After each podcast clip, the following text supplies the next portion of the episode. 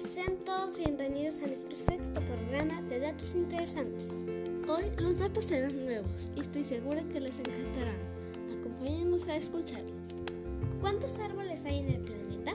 No existe un dato exacto. Sin embargo, en 2015, investigadores de la Universidad de Yale calcularon que la Tierra contaba con alrededor de 3 billones de árboles.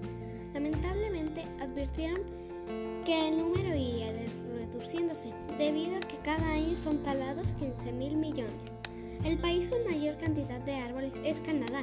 ¿Lo sabías? ¿Cuál es el volcán más alto de México? Es el Pico de Orizaba, ubicado en los límites de los estados Puebla y Veracruz, pero no solo es el más alto de México, sino el de toda Norteamérica. También es conocido como Cerro de la Estrella. Este imponente volcán tiene una altura de 5.610 metros sobre el nivel del mar. Veces da mucho sueño después de comer?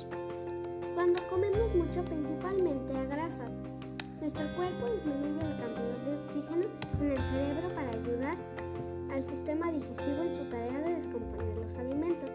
Esto hace que, que sintamos sueño después de una comida abundante. ¿Qué ave construye el nido más grande? Cualquiera pensaría que la respuesta es el águila del cóndor. Sin embargo, no es así. El ave que construye el nido más grande es el pájaro llamado gorrión. Oh, es fantástico, ¿no lo crees?